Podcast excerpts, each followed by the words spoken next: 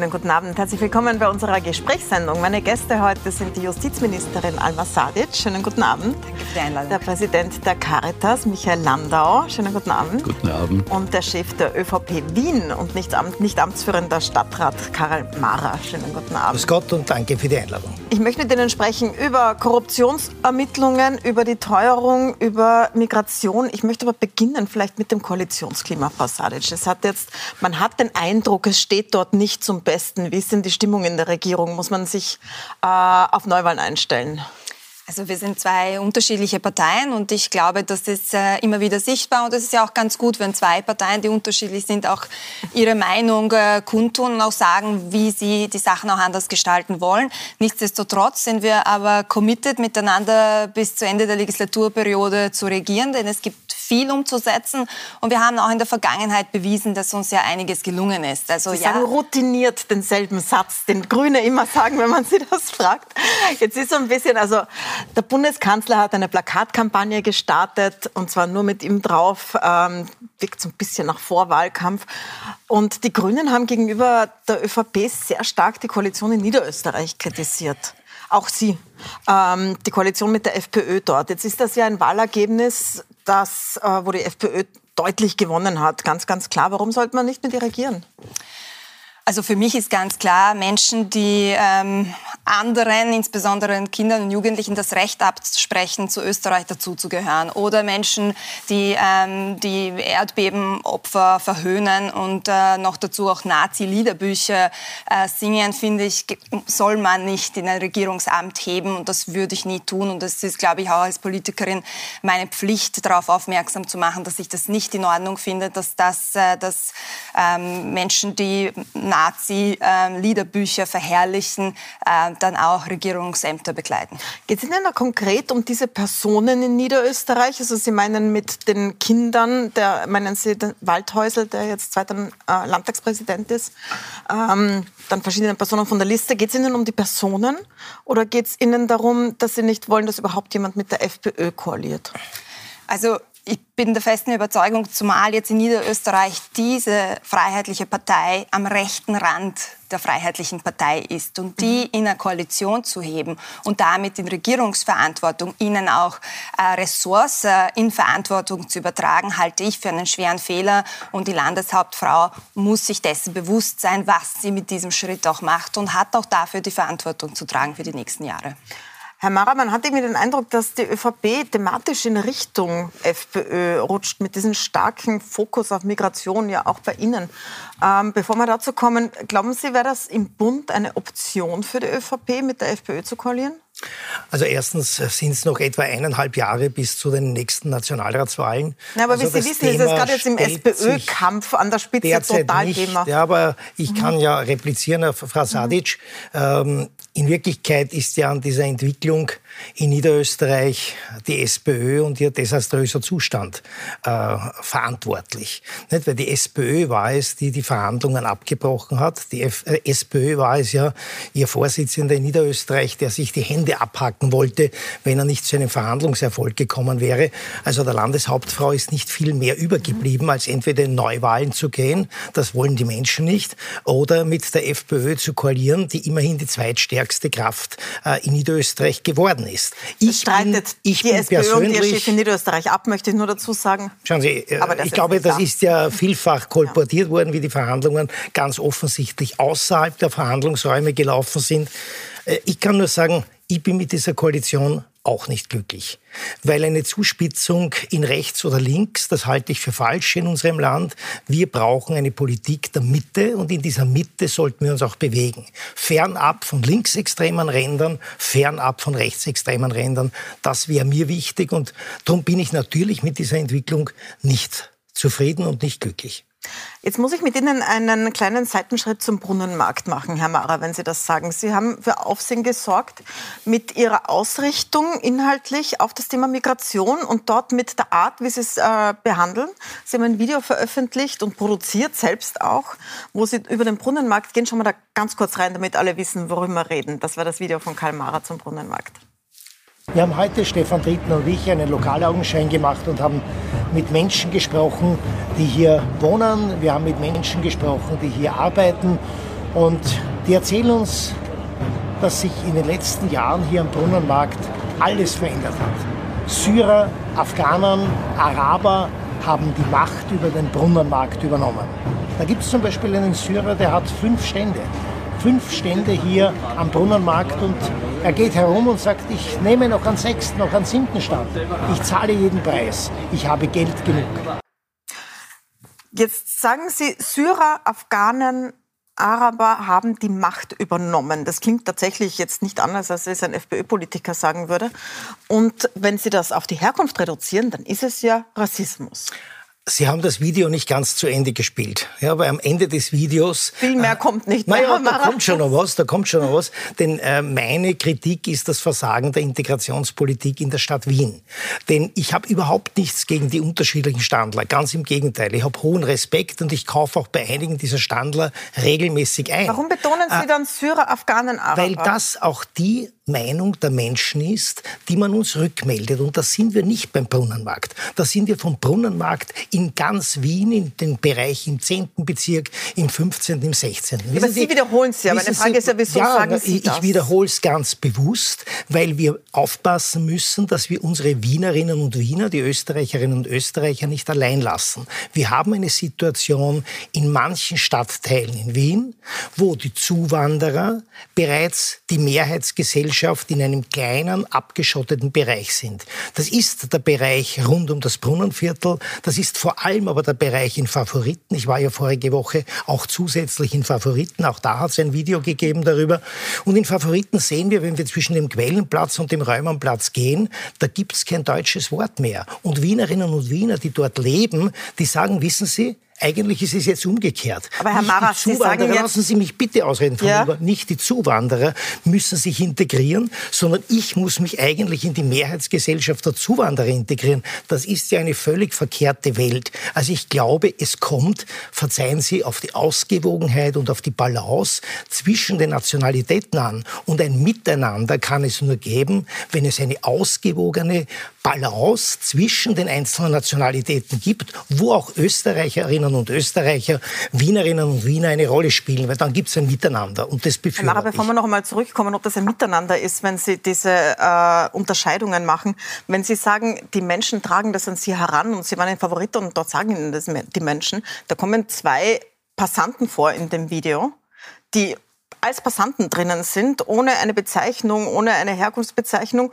Und da stellt sich heraus, das sind beide ÖVP Funktionäre. Der eine ist, da schauen wir mal kurz das an, der eine ist Bezirksrat für die ÖVP-Favoriten und der zweite Passant, der vorkommt, ist Seniorenbund-Favoriten. Das sind Ihre Kollegen. Ja. Sie hätten es zumindest dazu schreiben können. Das also ist ja irreführend. Das heißt, Sie tun so, als wären ja, Leute auf der Straße auf Sie zugekommen. Tatsächlich haben Sie Ihre eigenen Funktionäre Frau, Frau Milborn, da reingeschnitten. Frau Milborn, ich bin niemand. Ihnen ja sehr dankbar, dass Sie mir heute die Gelegenheit geben, das auch zu erklären. Weil deswegen erstens, habe ich Sie eingeladen. Da bin ich Ihnen wirklich dankbar. Bei einem kurzen Video bringt man das natürlich differenziert nicht auf den Punkt.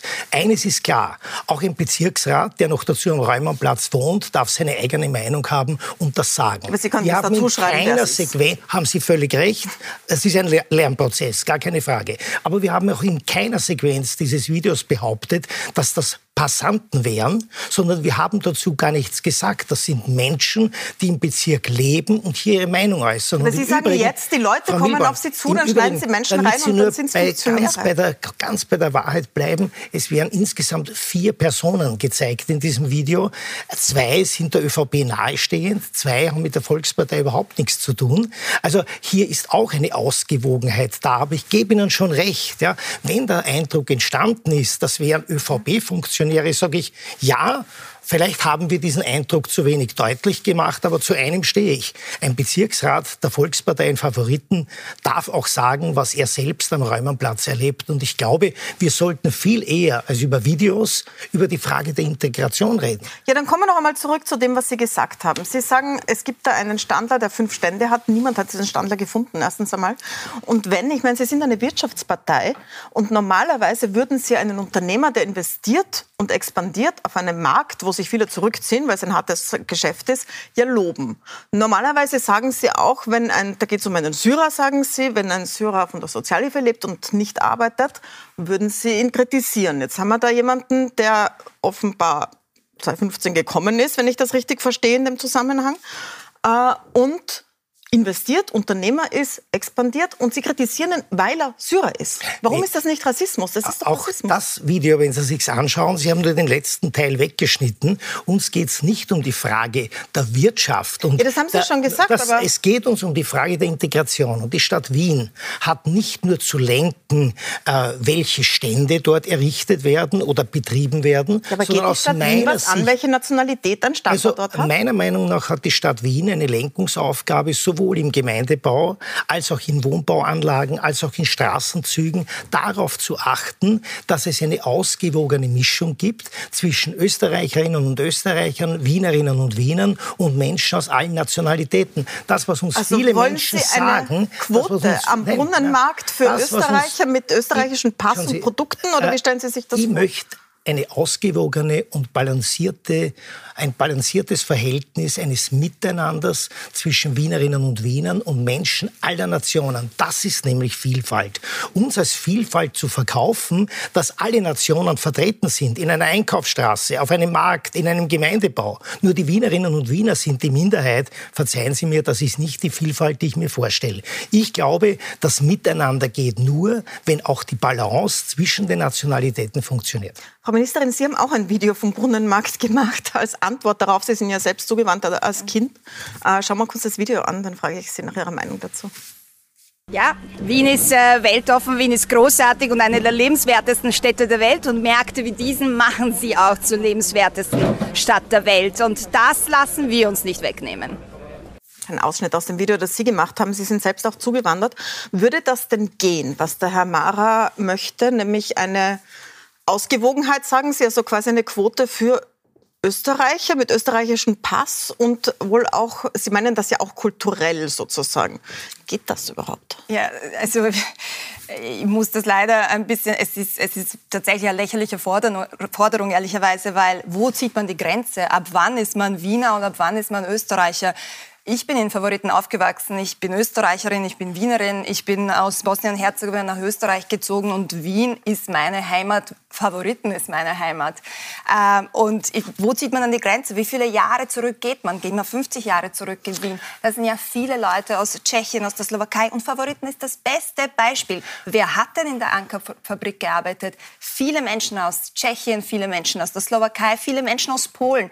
Und viele Menschen waren dann in diesem Bezirk nach wie vor ein und arbeiten. Arbeiten tagtäglich hart für ihr Geld. Ganz und die Menschen am Brunnenmarkt, und deswegen war ich auch so sauer, die Menschen am Brunnenmarkt haben sich eine Existenz aufgebaut, sind aus einem Kriegsland geflüchtet, haben einen Marktstand erworben, verdienen Geld, zahlen Steuern, sind womöglich auch Wirtschaftskammermitglied. Also das ist das, wo ich mir denke, wo ich mich extrem aufrege, weil das sind Menschen, die was für unsere Gesellschaft leisten.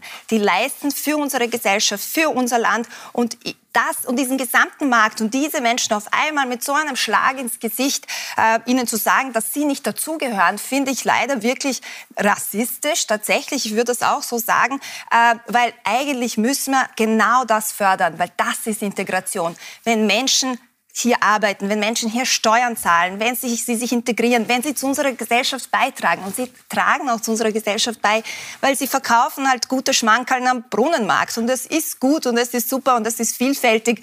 Und ich weiß, als ich in New York gelebt habe, haben wir uns wirklich haben wir uns gefreut, wenn wir mal gute Falafeln gegessen haben. Und jetzt haben wir das in Wien.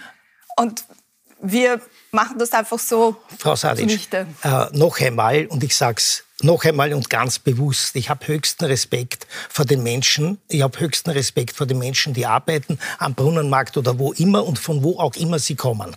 Aber bitte eines müssen Sie doch konzertieren, dass wenn wir heute in Wien im 10. Bezirk bereits 70 Prozent der Kinder haben, die in den Schulen sind und nicht Deutsch können, wenn wir in Margareten 88 Mara, wenn ich Sie unterbrechen darf, das stimmt nicht. Sie haben nicht deutsche Muttersprache, nicht, Sie können nicht Deutsch. Aber, aber entschuldigen Sie, Sie kommen in die Schule, wir haben 10.000 außerordentliche Schülerinnen und Schüler in Wien, 10.000, die können wirklich nicht Deutsch, die kommen ja gar nicht in den Regelunterricht rein. Sie brauchen vorher Deutschunterricht, Deutschförderunterricht. Nicht 70 haben, aber 70 Prozent der Kinder haben Deutsch nicht als Umgangssprache. Und was bedeutet das? Sie sprechen sehr, sehr oft nicht Deutsch, nicht nur im Unterricht, sondern auch im täglichen Leben. Und das bedeutet, na, bitte, Frau Sadisch, Sie werden mir doch, Sie werden mir doch... Zweisprachig, ja, mein Kind wächst ja, zweisprachig ja, auf. und mein Kind wird irgendwann einmal auch in dieser Statistik auftauchen, weil es zweisprachig Aber das Ergebnis aufwächst. in Wien, äh, Frau Sadic, ist, dass acht von zehn Kindern heute, wenn sie die Pflichtschule beendet haben, die Bildungsziele nicht erreichen.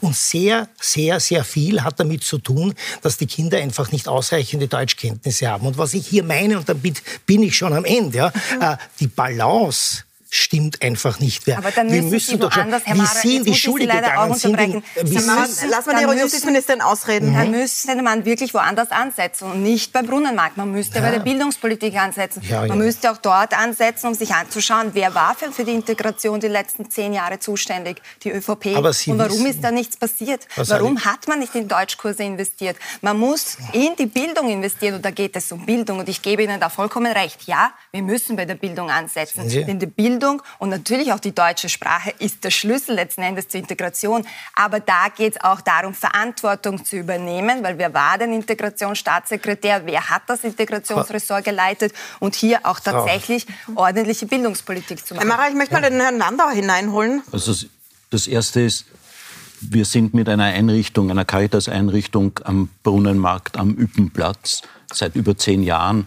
Und ich habe selber gesehen, wie viel sich in der Region am Platz und in der Region zum Positiven weiterentwickelt hat, wie sich Lokale angesiedelt haben, wie Menschen gekommen sind, die einfach dort zuziehen wollten äh, und, und äh, wie dort äh, es ein lebendiger, schöner, Ort in der Stadt Wien ist. Also das ist ein sehr lebendiger, schöner Platz, eine Herr wunderbare Sie Gegend. sprechen vom Ippenplatz, und, ja, und den habe ich nie am, gemeint. Am Brunnenmarkt. Das ist ja. der Abschluss des Brunnenmarktes. Dort machen ja. wir ein kulturgestütztes Großer Integrationsbereich. Projekt, das im Übrigen auch europäisch ausgezeichnet worden ist, weil wir sehen, dass über Kultur zum Beispiel Menschen erreicht werden können, miteinander ins Gespräch kommen. Und ein bisschen frage ich mich schon beim Ansatz, ich erinnere mich gut, äh, wie ich äh, in, in, in, in Chicago war. Das ist die größte Stadt, burgenländische Stadt außerhalb Österreichs. Dort sind viele Menschen aus dem Burgenland hingegangen und zwar als Armutsflüchtlinge, weil sie eben eine Leistung erbringen wollten, weil sie einen Beitrag leisten wollten. Und heute sind wir stolz auf die Burgenländer, die es geschafft haben. Äh, und, und im Grunde finde ich, sollten wir uns darüber freuen, dass Menschen kommen, dass sie, dass sie sich einsetzen, dass sie dafür sorgen, dass zum Beispiel hier die Nahversorgung in der Stadt gut funktioniert, dass man frische, feine Sachen bekommt, wenn man am Samstag hingeht. Der Bauernmarkt dort ist großartig, von Käse auf und abwärts. Also ich, ich finde es schade, diese gelungenen Dinge einfach wegzuwischen. Und ja, ich kann schon verstehen, dass es, dass es Aufgaben gibt, die angegangen werden können. Natürlich ist es ganz zentral, Sprache zu lernen. Dann muss ich schauen, wie kann ich da die Zugänge besser machen? Wie kann ich die Zeit nützen, die Menschen zum Teil sehr lange in den Verfahren sind. Mit kürzeren, raschen, fairen, qualitätsvollen Verfahren ist allen gedient. Also ich glaube, da gibt es eine Menge von, von Schnittmengen. Ich finde es nur heikel, von Menschen, die arbeiten, die sich einsetzen, die engagieren, die einen wichtigen Beitrag in einem schönen Teil der Stadt Wien leisten, so, so einfach drüber wegzuwischen. Das tut mir leid. Das ja, aber wie gesagt, äh, und das ist mir ein wichtiges Anliegen, ja, es geht nicht um die einzelnen Schicksale der Menschen, die ich hoch anrechne am Brunnermarkt. Das ist überhaupt keine Frage. Es geht um die Frage, ob wir in der Integration, und da bin ich bei Frau Sadic, auch in der Bildung den richtigen Weg gehen. Und wenn ich mir halt anschaue, dass die, die Grundlagen für die Bildung im Kindergarten gelegt werden und SPÖ und NEOS in Wien seit zweieinhalb Jahren regieren und die Sprachförderkräfte nicht einmal noch um einen erhöht haben, ja, wenn ich mir anschaue, dass die Assistentinnen und Assistenten, denen eine wesentliche Aufgabe im Kindergarten zukommt, ebenfalls die deutsche Sprache in einem großen Ausmaß nicht beherrschen, dann legen wir hier die Grundlagen. Und das Ergebnis, acht von zehn schaffen die Bildungsziele nicht, das Gut, haben wir das ja leider wir, schon. Das ja? haben wir jetzt schon äh, besprochen. Sie gehen ja schon auf einzelne Personen ein. Immerhin muss man Ihnen zugestehen, sie existiert offenbar nicht, diese Person mit den fünf Standeln, weil also es hat sie niemand gefunden zumindest. Ich bin auch nicht ähm, verpflichtet, sie Ihnen zu liefern, sondern es gibt diese Wahrnehmungen von Menschen, es gibt diese ja, Rückmeldungen, die habe ich, auch dargestellt, ja, ja. die habe ich auch dargestellt. Aber gehen wir auf die bundespolitische Ebene damit. Bundeskanzler Nehammer hat den Plan, dass äh, Asylberechtigte, also Leute, die Asylstatus bekommen, ähm, erst fünf Jahre nachdem sie das bekommen haben, Sozialleistungen bekommen in Österreich. Es ist nach Dänemark gefahren, um sich das anzusehen. Bei EU-Bürgern ist es ja so, wobei da ein großer Unterschied besteht, weil die können ja in ihr EU-Land zurück. Flüchtlinge können nicht in EU-Land zurück. Kurze Frage an Sie, Herr Mara, und dann an Sie, Frau Ministerin. Ähm, was soll das bringen für die, die jetzt da sind, wenn sie keinen Zugang zu Sozialleistungen haben? Also ich glaube, wir müssen mal unterscheiden zwischen tatsächlichen Flüchtlingen, also Menschen, die einen da Asylstatus ja um anerkannte haben. Flüchtlinge. Und, ja, genau. Ja. Und, und auf der anderen Seite und um andere und um andere Menschen, die ja so aus welchen Gründen auch immer zuwandern, vergessen Sie nicht. Voriges Jahr waren es 75.000. Die, die bekommen aber alle keine Sozialleistungen, Herr Mara. Um die geht es ja dann gegangen. Ich möchte es nur gerne um auch für die Serien und Seher auseinanderhalten. Und ich finde es sehr richtig und sehr notwendig, dass Menschen, die vom Sozialsystem etwas haben, auch in dem Sozialsystem auch etwas etwas leisten. Und wenn ich mir heute anschaue, wie das Sozialsystem aufgebaut ist, vor allem in Wien aufgebaut ist, dann ist das Sozialsystem ein Magnet für Menschen, die sich, wie Rudolf Hunsdorfer das einmal bezeichnet hat, in die Hängematte der Mindestsicherung hängen. Und ich glaube, das ist nicht richtig und das muss, es, das muss auch möglich sein, in einem Diskurs das anständig und korrekt anzusprechen mhm. und zu sagen, wie bringen wir Menschen aus der Mindestsicherung wieder in die Arbeit. Weil Mindestsicherung ja, aber Sie wollen ja, dass die Menschen gar nicht bekommen. Frau Justizministerin, jetzt ist das in Österreich überhaupt möglich, dass man anerkannte Flüchtlinge, also die den, noch einmal, es geht ja nicht um Asylwerber, die bekommen keine Sozialhilfe und keine Mindestsicherung, es geht um solche, die das Verfahren schon durchlaufen haben und anerkannt sind, die eigentlich ja gleichgestellt sind österreichischen Staatsbürgern. Ist es möglich, was der Bundeskanzler da in Dänemark sich angeschaut hat und versucht, also, die unterschiedlich zu behandeln und ihnen keine Mindestsicherung zu geben? Also Sie haben es ja richtig gesagt, das ist äh, diese Menschen haben ja Asylstatus zuerkannt bekommen, weil sie aus einem bestimmten Grund geflohen sind, weil sie politisch verfolgt sind. Ähm, und sie sind dann auch gleichgestellt. Und wir haben auch Verpflichtungen, sie auch gleichzustellen dementsprechend. Natürlich muss man Anreize setzen, damit man ihnen auch die Möglichkeit bietet zu arbeiten. Viele wollen ja arbeiten. Ähm, aber der Sozialminister hat sich auch ganz klar dagegen geäußert und äh, das wird nicht passieren. Äh, wie werden Sie in der Koalition damit umgehen? Weil das ist ja das große Thema der ÖVP es gerade. Es ist kein Thema in den Koalitionsgesprächen. Ähm, Sie, sind, Sie haben natürlich viel zu tun mit Menschen, die in der Mindestsicherung ist. Herr Mara hat gerade die Hängematte genannt. Jetzt ist natürlich gerade jetzt mit der Teuerung sind da sehr viel mehr Leute betroffen. Äh, wie viele betrifft das denn? Können Sie das abschätzen, die das äh, unter Anführungszeichen als Hängematte benutzen, wie Herr Mara sagt? Also ich, das, was ich in der täglichen Arbeit sehe, ist der steigende Druck auf die Menschen. Das heißt einfach die zunehmende Armut. Und äh, ich erinnere mich an ein Gespräch in einer unserer Lebensmittelausgabestellen, wo mir eine Frau erzählt hat, sie hat ihr ganzes Leben lang gearbeitet. Sie hat jetzt eine Mindestpension und sie kann mit dieser Mindestpension einfach ohne Lebensmittelspenden nicht überleben. Da ist die, die Inflation, die nach wie vor extrem hoch ist, da sind, ist die Explosion der, der, der, Energiekosten, Wohnen, Heizen, das sind Themen, die zunehmend mehr Menschen massiv belasten. Und die wissen heute schon nicht, wie sie den Alltag bewältigen sollen. Also äh, ich glaube, dass hier von, wer der, wer der Mindestpensionistin sagt, sie liegt in einer Hängematte, die zu uns kommt und sich um Lebensmittel anstellt, der, glaube ich, äh, äh, verkennt die Realität. Äh, und, und von daher, glaube ich, würde ich mir wünschen, dass die Wirklichkeit der betroffenen Menschen Ausgangspunkt für die Diskussion und für die Überlegungen ist und nicht irgendwelche ideologischen Zustiege. Und wer die Wirklichkeit der Menschen ansieht, weiß, etliche würden dringend systematische Verbesserungen brauchen. Ich würde mir wünschen, dass es äh, zu einer substanziellen Erhöhung der Mindestsicherung kommt, äh, zu einer substanziellen Erhöhung der Mindestpensionen, also Ausgleichszulagenrichtsatz kommt. Und bei der Mindestsicherung ist es ja so, dass das Gericht jetzt erst wieder, wieder Stücke der, der, des, des äh, Rahmengesetzes gekippt hat. Und das ist äh, nicht das erste Mal. Das heißt, ähm, das eine ist, dass offensichtlich die legistische Arbeit man an der Zweifel äußern kann. Das andere ist aber vor allem auch, äh, dass die Abschaffung einer echten Mindestsicherung, die Einführung einer Sozialhilfe, die obere Ränder hat, äh, jetzt in der, in der Situation der Krise sich fatal auswirkt. Die, die, ein anderes Beispiel, wir haben zum Teil fast eine Verdoppelung der Anfragen in den Sozialberatungsstellen. Und auch dort erzählen Menschen Geschichten, die wirklich schwer, schwer auszuhalten sind. Wenn, wenn eine ältere Frau erzählt, sie hat jetzt ihren Holzofen versucht, sie wieder fit zu bekommen und hat mit der Nachbarin zusammen eine alte Truhe zu heizen versucht und vorher die Heizung abgedreht gehabt. So ist die Realität. Und ich glaube, da muss man hinschauen. Es braucht eine substanzielle Reform der, der, der Mindestsicherung, der, der Sozialhilfe wieder in Richtung gesicherter Mindeststandards.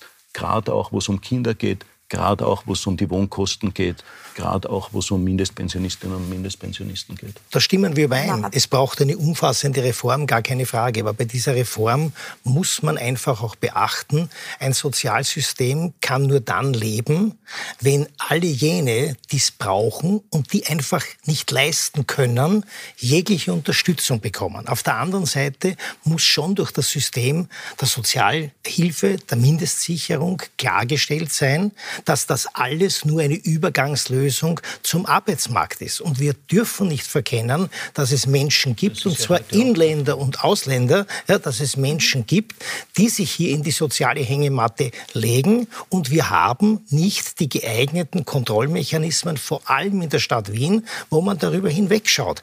Da muss man wirklich hinschauen, da sind wir auch einer Meinung. Reform der Mindestsicherung ja, aber wir müssen unterscheiden zwischen Menschen, die nicht arbeiten können und Menschen, und die gibt es auch, die nicht arbeiten wollen. Aber Denn Herr die Mara, Menschen, die das finanzieren, die denken ja auch an soziale Gerechtigkeit. Jetzt ist Ihr Plan, der offenbar in der Koalition gar nicht besprochen wird, aber der Plan der ÖVP ist, dass Menschen, die ein Asylverfahren durchlaufen haben, haben, wo Gerichte festgestellt haben, ja, es sind echte Flüchtlinge, sie haben Fluchtgründe, sie werden anerkannt als Flüchtlinge, keine Sozialhilfe bekommen, wenn sie anfangen, und zwar fünf Jahre lang nicht. Und zugleich kritisieren Sie aber Leute, die Marktstände aufmachen. Irgendwas passt da doch nicht zusammen. Also das sind zwei verschiedene Themen, die durchaus aber verschieden zu bearbeiten sind. Syrern und Afghanen ja. gesprochen, nein, nein, also die Flüchtlinge aus Kriegsgebieten nicht sind. Nicht jetzt äh, das Video mit unserer sehr guten und differenzierten mhm. Diskussion vermischen, das würde ich nicht machen. Ich halte die Ansage des Bundeskanzlers für sehr gescheit, für sehr notwendig, aber die muss in der Koalition besprochen werden, gar keine Frage. Da wird man auch sehen, ob man sich finden kann oder ob es hier Unterschiede gibt gibt, die nicht aufarbeitbar sind. Und ich glaube, dafür ist die Diskussion gut und richtig. Soweit ich es verstanden habe, wird man sich nicht finden, Frau Ministerin, oder sprechen Sie noch darüber mit dem Koalitionspartner? Der Sozialminister hat ihm eine klare Absage erteilt, soweit ich das jetzt gesehen habe. Ich würde gerne zum, äh, eine Frage noch zum Thema Korruption stellen. Wir sprechen dann noch weiter über Teuerung, aber von Ihnen, Amara, müssen wir uns aus Termingründen gleich verabschieden. Wir bleiben noch in der Diskussion. Ähm, es zeigt sich das Koalitionsklima ja auch daran, dass Sie als Justizministerin eine parlamentarische Anfrage bekommen haben, und zwar vom Generalsekretär der ÖVP, was ungewöhnlich ist, weil er nicht Justizsprecher ist. Und in dieser Anfrage ähm, sagt er, fragt er Sie, ob Sie der Kritik zustimmen, dass die WKSDA, die Wirtschafts- und Korruptionsstaatsanwaltschaft, überschießend agiert, indem sie ganz Österreich unter den Generalverdacht der Korruption stellt. Jetzt, bevor Sie mir darauf antworten, würde ich noch von Ihnen gerne einen Satz dazu hören, Amara. Ähm, was passiert da zwischen den Koalitionspartnern, dass der Generalsekretär Ihrer Partei so eine Anfrage an die Justizministerin stellt? Also ich interpretiere Anfragen eines Generalsekretärs, unseres Generalsekretärs an die Justizministerin nicht. Das ist eine völlig andere Ebene. Das sollen die äh, beiden Herrschaften miteinander besprechen oder beantworten und vielleicht wieder beantworten. Mir geht es darum, äh, dass ich glaube, wir sollten in Österreich äh, an unsere Institutionen glauben und das Vertrauen in diese Institutionen nicht erschüttern. Und da stehe ich dazu. Ich bin ja, wie Sie wissen, nicht als Politiker auf die Welt gekommen gekommen. Ich war Polizist. Ich habe sehr viel mit Gericht und Staatsanwaltschaften zusammengearbeitet. Und ich glaube, es ist extrem wichtig, dass diese Einrichtungen des Staates auch darauf schauen, dass Vertrauen erhalten bleibt und aufgebaut wird. Haben Sie Vertrauen in die WKSDA? Ich habe uneingeschränktes Vertrauen in die Justiz, das sage ich ganz offen. Äh, und ich glaube, dass es in allen Institutionen und Organisationen Bedarf gibt, zu reformieren, ständig zu evaluieren. Aber wenn wir an den Grundfesten unserer Republik zweifeln, dann wird es um diese Republik nicht gut ausschauen. Ich glaube, wir sind aufgefordert zu evaluieren, zu reformieren in den diversen Ministerien, aber grundsätzlich an die Institutionen des Staats zu glauben, denn das ist unsere breite politische Mitte. Ohne Linksextreme, ohne Rechtsextreme. Ähm, Ihre Antwort hören wir gleich. Wir machen eine kurze Pause und wir sprechen dann auch über den neuen, sehr spektakulären Fall, den die WKSDA bearbeitet, Hausdurchsuchungen bei heute. Es geht um die Dicherns, um heute, um die Krone. Und wir sprechen auch noch weiter darüber, dass tatsächlich jetzt der Mittelstand in die Armut zu rutschen droht und keine Miete mehr zahlen kann. Wir sind gleich wieder da.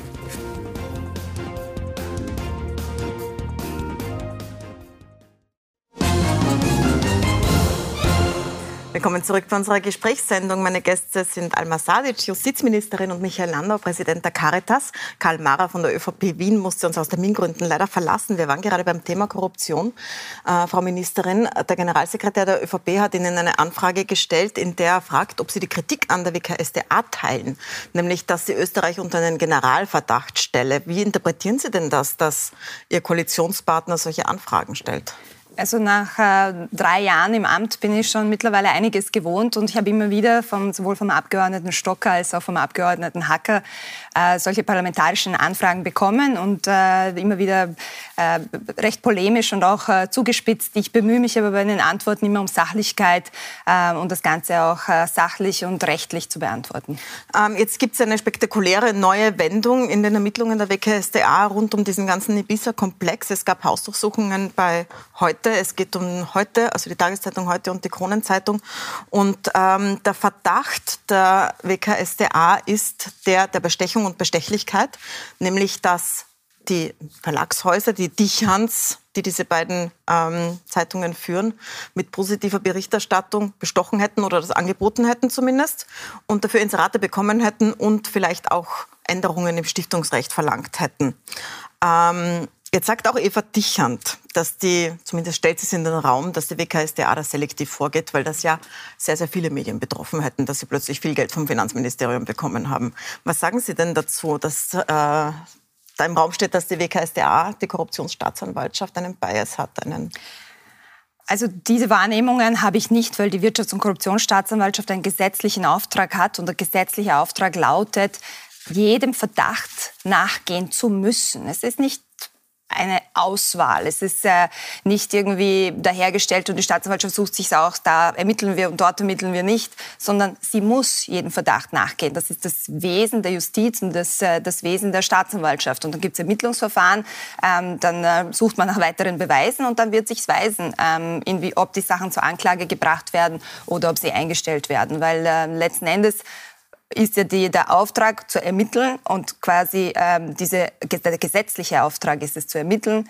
äh, Beweise zu sammeln und dann alle Beweise zu sichten und tatsächlich auch zu schauen, gibt es belastendes und auch entlastendes Material. Denn das ist auch die Verpflichtung der Staatsanwaltschaft, sowohl belastendes als auch entlastendes zu sammeln und zu verwerten. Ähm, jetzt wird ja der Zusammenhang hergestellt in dieser Schrift der WKSDA dazu, in der Anordnung zur Hausdurchsuchung zwischen positiver Berichterstattung und Inseratenschaltungen. Das wird äh, versucht zu belegen mit sehr vielen SMS und Chats. Alles kommt aus dem Handy von Thomas Schmidt und seinen Aussagen. Ähm, und da steht drinnen, es wurde die rote Linie zum Strafrecht überschritten. Wo ist denn da die Linie zum Strafrecht, wenn man spricht über positive Berichterstattung über die Politik, Inserate, die aus der Politik kommen? Also das möchte ich als Justizministerin nicht bewerten. Die Staatsanwaltschaft äh, hat eine Anordnung, die wurde bewilligt vom Gericht. Das heißt, sowohl Staatsanwalt als auch äh, der Richter oder die Richterin haben ähm, die Hausdurchsuchung äh, für richtig befunden. Es hat eine Hausdurchsuchung stattgefunden und in diesem Zusammenhang werden Beweise gesammelt, um dann zu klären, ob es einen strafrechtlichen Vorwurf gibt, der dann letzten Endes entweder eine Anklage oder eine Einstellung. Ja, nur es ist ja neu. Also sowas so zu betrachten, bisher unter Korruption meist verstanden so, jemand gibt einem Politiker Geld, damit er ihm eine Bewilligung gibt oder ein Gesetz ändert. Da geht es jetzt um Medien, um Berichterstattung. Das ist ja ein neues Ding. Also vielleicht könnten Sie es abstrakt beantworten. Wo ist da die Linie zum Strafrecht? Wir haben auch ganz ein klares äh, Korruptionsstrafrecht. Aber wie gesagt, ich möchte nicht ins, ins Detail gehen, weil ich auch als Justizministerin und als oberste Weisungsspitze, egal was ich in diesem Zusammenhang sage, kann das ja natürlich immer als eine Weisung meinerseits interpretiert werden. Und da würde ich mich hüten, diese Grenze zu überschreiten. Ähm, und daher möchte ich dem auch nicht vorgreifen. Es gibt ganz klare ähm, Strafrechtsregelungen im Korruptionsstrafrecht. Das Korruptionsstrafrecht haben wir auch zusätzlich noch nachgeschärft, um äh, insbesondere Menschen, die sich um ein Amt bewerben, ähm, auch reinzuholen in das Korruptionsstrafrecht. Den Mandatskauf haben wir jetzt zusätzlich strafbar gemacht. Also ähm, wir konzentrieren uns da auch auf die ähm, die strafrechtlichen Reformen, die notwendig sind. Dann heben wir es auf diese Ebene. Es ist ja auch das Medientransparenzgesetz gerade eingebracht worden, letzten Freitag. Da geht es um diese Inserate. Da sind äh, gewisse Schwellen abgeschafft worden, ab wann man Inserate melden muss. Insgesamt wird sie schon seit Jahren gemeldet, muss man sagen. Aber was nicht drinnen ist, und das war ja auch ein Anliegen der Grünen, ist eine Deckelung. Also es kann nach wie vor ein Ministerium freihändig einem Medium sehr, sehr viel Geld in Form von Inseraten geben und muss das jetzt nicht belegen, warum das notwendig ist unbedingt. Warum ist diese Deckelung nicht drinnen? Warum haben Sie sich da nicht durchgesetzt? Also wo, was uns als Grüne besonders wichtig war, war natürlich hier der Transparenzgedanke, dass das jetzt mal transparent gemacht wird. Und ja, wir hätten uns auch für eine Deckelung äh, stark gemacht, äh, ähm, aber das war jetzt in dem Zusammenhang nicht möglich. Ähm, aber wir haben ähm, insbesondere im Bereich der Transparenz hier auch nachgeschärft und äh, das ist halt zumindest einmal ein erster wichtiger Schritt, dass mhm. diese Sachen auch öffentlich sind. Sie sind ja auch äh, Politikerin, Ministerin. Äh, viele Politiker berichten äh, vor allem äh, von der Tageszeitung Österreich, vom Haus Fellner, äh, über den Druck, der aufgebaut wird auf die Politik, gerade wenn es um Inserate geht. Da gibt es zurück sehr, sehr viele Berichte, zuletzt auch Karin Kneißl, die das nicht gemacht hat und sagt, also sie wurde bestraft mit schlechter Berichterstattung. Wie ist denn das bei Ihnen? Verspüren Sie einen solchen Druck von Seiten von Boulevardmedien? Also das Justizministerium schaltet keine Inserate. Das äh, Höchste, was wir machen, ist äh, Stellenausschreibungen ähm, in, in, äh, in, den relevanten Medien auch äh, schalten. Aber wir schalten keine Inserate, schon, schon seit jeher nicht. Und daher gibt es eigentlich in unserem Bereich keinen diesbezüglichen Druck. Wenn Sie sagen, es, es, liegt Ihnen als Grüne viel an Transparenz, dann würde man meinen, äh, Sie würden das Amtsgeheimnis abschaffen. Das ist nach wie vor nicht passiert. Also wir haben immer noch nicht die Möglichkeit, tatsächlich reinzuschauen, wie es in vielen anderen Ländern und in funktionierenden Demokratien normal ist, was der Staat macht, was der Staat mit seinem Geld macht, was Behörden tun. Kommt das in dieser Legislaturperiode noch? Werden Sie das Amtsgeheimnis kippen können? Also die Ministerin Edstadler, die ja zuständig ist dafür, um die Außer für die Ausarbeitung des Gesetzes, ähm, hat angekündigt, dass es äh, vor dem Sommer geschehen wird. Und ich äh, äh, kann mir gut vorstellen, dass das auch äh, gelingt. Die großen Bremser dieser Reform waren ja auch äh, die Länder und die Gemeinden. Ähm, und so weit wie jetzt, nämlich dass es einen Entwurf gibt, der begutachtet wurde, so weit waren wir noch nie als Land. Und jetzt gibt es endlich einen Entwurf und äh, der muss jetzt ins Parlament und ich äh, kann, kann, ich glaube und ich, ich bin zuversichtlich, dass auch die Ministerin ihr Wort halten wird und dass wir das vom Sommer schaffen. Bleiben wir noch kurz bei der Korruption. Sebastian Kurz hat ein Interview in der FAZ gegeben, in der Frankfurter Allgemeinen Zeitung, in der er wieder, wieder die Verfahrensdauer beklagt. Äh, es gibt diesen Vorwurf, dass Verfahren so lange dauern, dass das Verfahren an sich, diese Zeit der Ermittlungen schon eine Strafe ist. Also er zum Beispiel ist jetzt vor weit über einem Jahr zurückgetreten und es gibt immer noch nichts, was am Tisch liegt dazu. Ähm, ist das sowas wie eine Strafe, die die Staatsanwaltschaft quasi verhängt, indem sie ermittelt, ohne dass jemals ein Richter das beschlossen hätte? Was sagen Sie da dazu? Also wir haben in der österreichischen Regelung ähm, oder im österreichischen Gesetz eine ganz klare Regelung, die besagt, wenn länger als drei Jahre ermittelt wird, dann muss ein Richter entscheiden, ob diese Länge der Ermittlung gerechtfertigt ist oder nicht. Und gerade in umfassenden Verfahren, wie wenn es um organisierte Kriminalität geht, wenn es um Terrorismus geht, wenn es natürlich um Korruption geht, äh, erfordert es auch sehr viel Ermittlungsarbeit. Ähm, und dann sagen die Richterinnen und Richter regelmäßig, dass Ermittlung, weitere Ermittlungshandlungen ähm, notwendig sind und gerechtfertigt sind. Ähm, aber bei keinem dieser Korruptionsverfahren haben wir diese, wurde diese, wurde, wurden diese drei Jahre überschritten. Das heißt, wir sind nach wie vor unter den drei Jahren. Und bei den drei Jahren bleiben Sie auch. Also das finden Sie gerechtfertigt. Und in, bei drei Jahren ähm, wird dann quasi äh, wird der Richter befragt, ob die mhm. Länge der Ermittlungsdauer gerechtfertigt ist. Eine Frage noch zu Ihrem Ministerium selbst. Es gab ja diesen mächtigen Sektionschef Pilnacek, der suspendiert worden. Jetzt kehrt er anscheinend wieder zurück. Wird er zurückkehren und in, welches, äh, in welche Funktion wird er zurückkehren? Also es gibt offene dienstrechtliche Verfahren, offene Ermittlungsverfahren und die sind noch nicht abgeschlossen und daher möchte ich mich auch als äh, sowohl als Justizministerin als auch als Dienstgeberin in dem Zusammenhang nicht äußern. Dann würde ich gerne von diesem sehr wichtigen Thema nochmal zum Thema, äh, das wirklich jeden Haushalt beschäftigt, derzeit zurückgekommen, nämlich zum Thema der Teuerung und vom Mittelstand, der auch jetzt droht, durch diese Mieterhöhungen gerade wieder abzurutschen. Ähm, es hat alleine bei den Mieten Steigerungen von über 15 Prozent gegeben in den letzten Jahren. Und da sind noch nicht mal der freie Markt dabei. Es hat die Wien Energie zum Beispiel, so wie viele andere Energieunternehmen, gerade den Preis fast verdoppelt, 85 Prozent erhöht. Und die Politik reagiert darauf mit Einmalzahlungen, die einmal vielleicht einen Monat nützen, aber dann nicht mehr. Ist das nicht genau da, wo Politik gefragt wäre, in so einer Situation einzugreifen? Also Mietpreisbremse, darüber wurde viel äh, diskutiert die letzten Wochen, die letzten Monate. Wir Grüne haben das immer wieder gesagt, dass wir eine Mietpreisbremse in diesem Zusammenhang richtig finden würden, weil sie auch inflationshemmend wirkt. Weil natürlich, wenn die Mieten nicht so stark steigen, dann wirkt das auch inflationshemmend. Das haben, ist uns nicht gelungen. Das war auch mit unserem Koalitionspartner nicht möglich.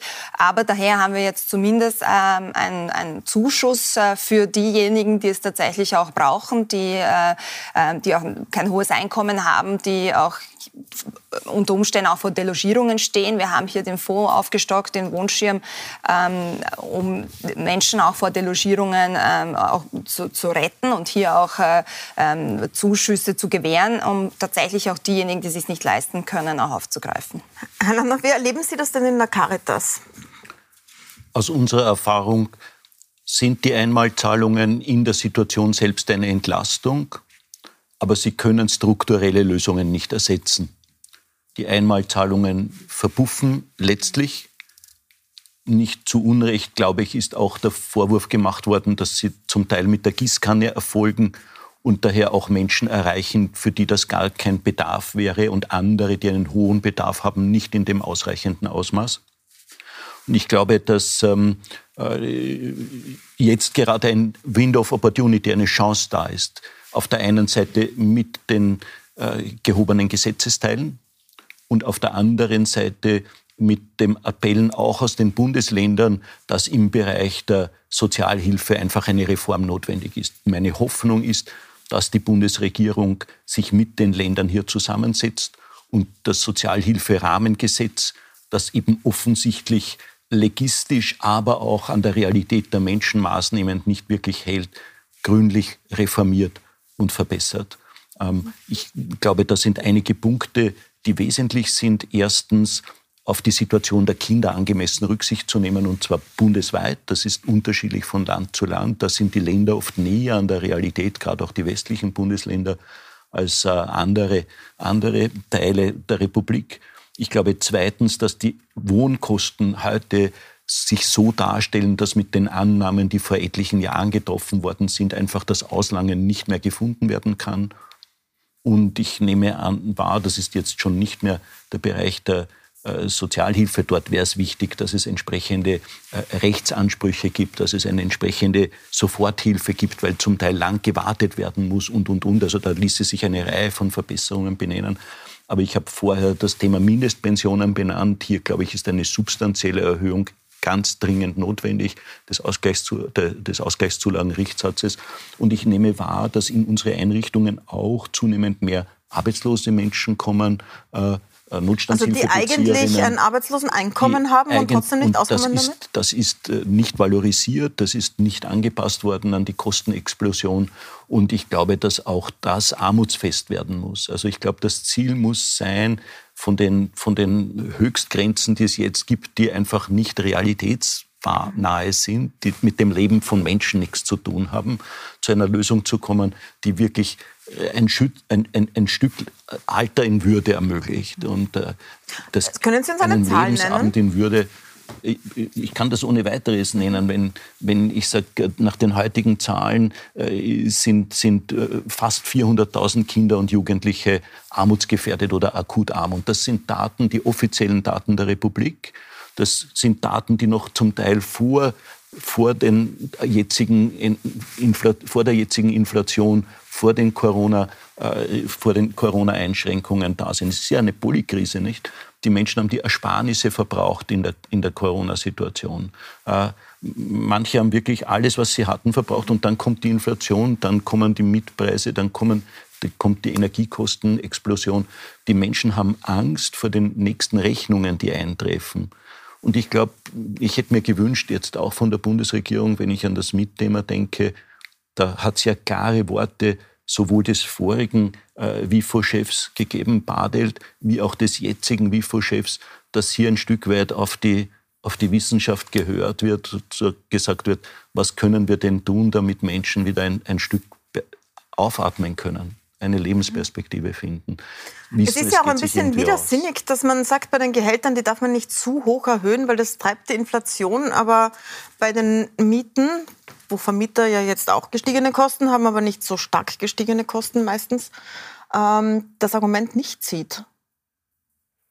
Deswegen hätten wir eine Mietpreis Bremse vorgeschlagen. Und ich mhm. glaube, das äh, wurden, wurde auch von eigen, einigen äh, Wissenschaftlern äh, betont, dass es hier wichtig wäre, eine Mietpreisbremse einzuziehen, weil sie auch inflationshemmend wirkt. Äh, letzten Endes haben wir den Mietkostenzuschuss, der genau den, oder diejenigen Familien unterstützen soll, die auch, äh, die auch tatsächlich bedürftig sind, die hier auch äh nicht mehr zusammen, mhm. ähm, also mit kein Auslangen mehr finden mit ihrem Einkommen. Und, äh, und insofern ist zumindest ein Teil hier ähm, gelungen. Haben Sie nicht eine Verpflichtung, weil Österreich die Kinderrechtskonvention ja unterschrieben hat? Also der Staat hat ja die Pflicht, Kinder zu schützen. Sie wollten noch was sagen, Herr Lander? Ich wollte sagen, es sind da durchaus auch spannende Ansätze bei dem, was jetzt äh, auch seitens der Regierung gemacht worden ist. Also wenn ich an das, an das äh, äh Umweltministerium denke, ähm, wo die Möglichkeit des Gerätetausches eröffnet worden ist, was sozial und ökologisch sinnvoll ist, weil eben, weil eben äh, dadurch energieintensive Energiefresser äh, ausgetauscht werden können gegen energieeffiziente Geräte und weil eine Energiesparberatung stattfindet oder auch der Energieschirm. Das ist schon, schon sinnvoll. Aber zum Beispiel, wenn ich an das Thema Mieten und Vermieter denke, dann wohnen viele Menschen in sozial schwierigen Situationen oder armutsbetroffene Menschen unter ganz schwierigen Mietverhältnissen. Das war jetzt vor ein paar Tagen in einer Studie und das deckt sich mit unseren Wahrnehmungen, auch wenn ich an die Energiesparberatung, aufsuchende Beratung denke. Da sind die Wohnungen zum Teil schimmelig, da sind die Fenster undicht äh, und die haben keine Möglichkeit, weil sie die Kraft, aber auch die Rechtsstellung nicht haben, Verbesserungen in ihrer Wohnung durchzusetzen. Wie weit wird es gelingen, etwa beim bei, bei den, den, Fördermaßnahmen, die, die mhm. da sind und wichtig sind, sicherzustellen, dass eben auch diese ökologische und mhm. soziale Komponente, wir müssen hier das ökologische und soziale, finde ich, viel konsequenter mhm. zusammendenken, als das derzeit geschieht. Und da ist das Thema Mieten und wie Wohnungen ausschauen natürlich ein Thema, wo, glaube ich, auch die Regierung gefordert wäre. Und vielleicht nur ein kurzer Aspekt, weil diese Mietpreisbremse hätte ja nur die Richtwertmieten betroffen, weil die äh, zur Erhöhung angestanden sind. Aber eigentlich müssen wir, wie Sie richtig gesagt haben, äh, Mieten und Wohnen viel breiter denken. Man braucht eigentlich tatsächlich eine gesamt, eine umfassende Reform unseres Mietrechtsgesetzes. also auch für den sogenannten freien Markt, wo es keine ähm, Grenzen gibt? Und da müsste man sich tatsächlich, das müsste man gesamtheitlich regeln und den ökologischen Aspekt auch mit, mitnehmen. Denn es, äh, wir wissen ja, wie, wie, wie es heute eben aus, ausschaut und daher ähm, braucht ja eine umfassende Reform. Da gebe ich Ihnen vollkommen recht. Ja. Frau Ministerin, ich möchte zum Schluss noch ein Thema einbringen, das Sie betrifft. Das hat der Fall Teichtmeister ausgelöst, eine große Debatte über Kinderschutz. Jetzt gibt es ein neues Kinderschutzpaket, äh, ein neues Strafrecht dazu. Wie sind jetzt Kinder besser geschützt als vorher? Ganz konkret? Also wir haben äh, das ganze Paket jetzt baut auf drei Säulen auf. Das eine ist Prävention. Prävention halte ich für entscheidend, nämlich äh, weil es darum geht, das überhaupt vorzubeugen, dass, dass Straftaten passieren. Ähm, und da geht es darum, dass jede Einrichtung, die tatsächlich auch mit Kindern arbeitet, sogenannte Kinderschutzkonzepte hat, die gewisse Qualitätskriterien erfüllen, weil jeder wissen muss, wie gehe ich in bestimmten Situationen um. Also einfach, um zu verhindern, dass etwas passiert. Das heißt, man wird in Zukunft auch wissen, wenn jemand, der schon mal bestraft war, auch wenn das getilgt ist und man es ihm nicht mehr vorwerfen kann, trotzdem weiß man das dann und kann hineinschauen in diesen erweiterten Strafrechtsausdruck, äh, Strafauszug? Also es wird so etwas auch geben, aber das Wichtigste ist ja, dass bevor schon was passiert ist, mhm. dass es gewisse Kinderschutzkonzepte gibt, damit es nicht, damit es gar nicht zu Ersttätern das kommt, weil Strafrecht greift ja erst dann, wenn was passiert ist. Aber auch da greifen wir hin und auch da wollen wir was, haben wir was verändert, weil wir nämlich auch die Strafen in diesem Zusammenhang ähm, zum Teil auch drastisch erhöht haben. Nämlich für all jene, ähm, die ähm, Kinder, äh, die Darstellung von sexuellem, von sexuellem Missbrauch an Kindern auch äh, bei sich zu Hause ähm, am, am, Laptop speichern oder bei sich zu Hause haben. Ähm, wenn sie nämlich eine Vielzahl dieser ähm, diese Darstellungen haben. Und wenn es besonders junge Kinder betrifft, dann sind die Strafdrohungen jetzt bis zu zehn Jahre. Ähm, und das ist schon eine drastische Erhöhung, die wir in diesem Zusammenhang haben. Aber in erster Linie muss man darauf schauen, dass nichts passiert. Und deswegen braucht man verpflichtende Kinderschutzkonzepte. Und jede ähm, und Familien sollen ja wissen, ob, sie, ob die Kinder dort auch sicher sind bei dieser Einrichtung. Und genau deswegen gibt es diese Gütesiegel und genau deswegen gibt es auch diese Zertifizierungsstelle. Aber ist es verpflichtend oder ist es eine Zertifizierung? Also, also kann man erfahren, ob alle, die in einer Institution arbeiten, jemals mit dem Strafrecht zu tun hatten, was Kinder und Sexualität betrifft. Also das ist ja derzeit nicht möglich gewesen bisher. Ist es in Zukunft möglich? Ähm, also derzeit ist es so, dass äh, wir die nur die Schulen verpflichten können. Mhm. Als Bundesregierung kann man nur die Schulen verpflichten. Kinder, für die Kindergärten sind die ähm, Länder zuständig und da erwarte ich mir schon, dass die Länder hier auch diese Kinderschutzkonzepte äh, für die Kindergärten durchsetzen. Ähm, deswegen haben wir auch zusätzlich diese Zertifizierungsstelle, damit alle Vereine, und da geht es nicht nur um Schulen und Kindergärten, sondern alle, die mit Kindern arbeiten, brauchen einen Gütesiegel, damit ich als Elternteil weiß, mein Kind ist dort sicher, denn es gibt ein Kinderschutzkonzept. Dann danke ich Ihnen sehr herzlich. Danke für den Besuch, Frau Justizministerin. Dankeschön. Danke, Herr Präsident, fürs Dasein. Ihnen danke ich fürs Dabeisein. Nächste Woche kommt Staatssekretärin Claudia Plackholm zu mir ins Studio. Äh, die ganze heutige Sendung können Sie nachsehen auf Puls24.at und auf Seppen.